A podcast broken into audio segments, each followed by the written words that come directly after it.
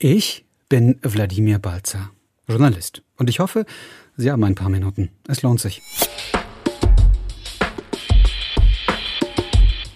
Herzlich willkommen zu einem von zehn kurzen Einblicken in das Werk junger Autorinnen und Autoren, die Chancen haben auf den Förderpreis Wortmeldungen der Crespo Foundation. Thema diesmal etwas, was uns alle betrifft. Klimawandel. Die Autorinnen und Autoren sind verstreut in ganz Europa, aber alle natürlich erreichbar per Messenger-Dienst. Ich frage und Sie drücken auf das Mikro und sprechen. Und kurz muss es sein, wie die eingereichten Texte.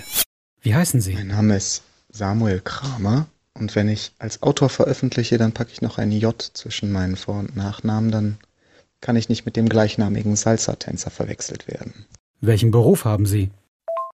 Also ich lebe vom Schreiben insofern das eine Frage beantwortet, die darin steckt, wenn man fragt, welchen Beruf jemand hat. Außerdem studiere ich sehr engagiert Philosophie, mache verschiedene andere künstlerische Arbeiten und engagiere mich politisch zusammen mit verschiedenen Nichtregierungsorganisationen. Mhm. Und manchmal, wenn ich darüber nachdenke, wie es in der Zukunft sein würde, dann steht natürlich die Frage im Raum, ob ich mich auf eines davon konzentrieren sollte.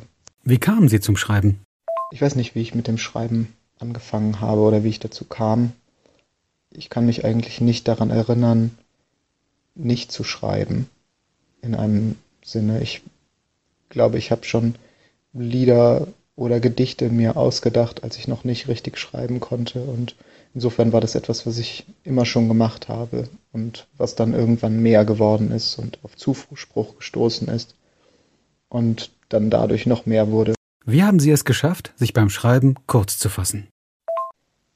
Ich schaffe es eigentlich selten, mich beim Schreiben kurz zu fassen. Meistens ist es letztlich die Deadline oder irgendeine Vorgabe, die mich dann dazu zwingt, Dinge zu streichen oder zusammenzuraffen. Aber ohne solche externe Faktoren würde ich es, glaube ich, selten schaffen, mich kurz zu fassen. Für wen schreiben Sie? Ich glaube, ich schreibe in erster Linie für mich selbst. Ähm, so komisch das auch klingen mag, gerade wenn man sogenannte politische Texte schreibt. Aber letztlich bin ich, glaube ich, die Person, die am meisten von meinem eigenen Schreiben profitiert. Und ähm, wenn andere das auch tun, dann ist es schön. Was kann Literatur gegen den Klimawandel ausrichten?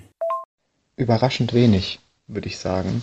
Ich glaube nicht, dass Literatur in irgendeinem starken Sinne besonders geeignet ist, politische Veränderungen herbeizuführen und die Zerstörung der planetaren Lebensgrundlagen aufzuhalten. Ich glaube, Literatur kann und muss eine Rolle im großen Kampf um unsere Zukunft spielen, aber ihr dabei eine besondere Rolle zuzuschreiben, wäre, hieße, glaube ich, die Fähigkeiten der Literatur zu überschätzen und andere, vielleicht sogar wichtigere Mittel wie Wissenschaft, Demonstration, Protest zu unterschätzen.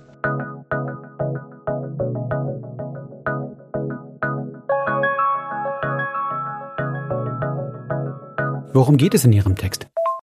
In meinem Text geht es zunächst einmal darum, dass nichts mehr an der Klimakatastrophe wirklich unsichtbar ist und dass es die Zusammenhänge auch nicht mehr besonders schwierig zu verstehen sind, und dann widmet sich mein Text der Frage, welche Probleme und Narrative uns letztlich trotzdem noch davon abhalten, wirksam dagegen vorzugehen. Wie lautet der erste Satz aus Ihrem Text? Nichts an einem Waldbrand ist unsichtbar, wenn man davor steht.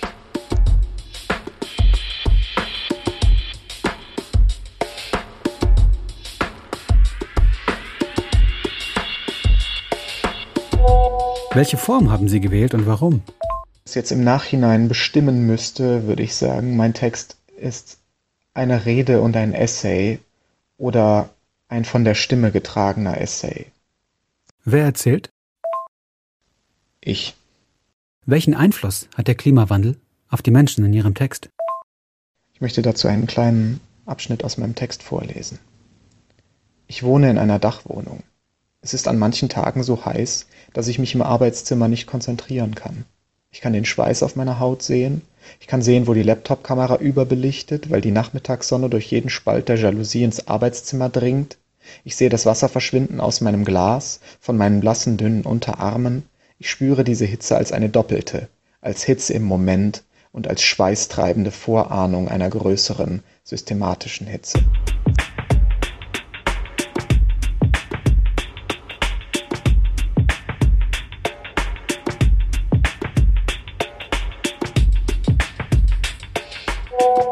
Der Erzähler in ihrem Text will eine bessere Sichtbarkeit der Umweltproblematik. Gleichzeitig schreibt er davon, wie mächtige Interessen durch eben gewisse Erzählungen das Thema verschleiern. Wie bekommt man also echte Sichtbarkeit hergestellt?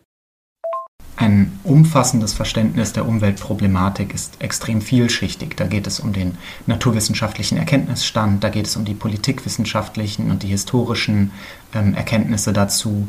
Und einen ganz wichtigen Baustein für das Verständnis der Prozesse, die uns umgeben und von denen wir Teil sind, sind aber Narrative. Und Literatur ist ein großartiges Tool, um Narrative zu kritisieren, neue zu bilden, zu schärfen. Und da setzt der Text an. Endet der Text mit einem Demoaufruf? Ja, das ist ein Demoaufruf. Ich glaube nicht, dass wir eine lebenswerte Zukunft ohne politischen Kampf bekommen. Und es wird mehr als Demonstrationen brauchen. Es wird Diskussionen mit Bundestagsabgeordneten brauchen. Es braucht zivilen Ungehorsam. Es braucht die Sabotage zerstörerischer Technologie. Anders bekommen wir keine lebenswerte Zukunft. Das hat die Vergangenheit gezeigt.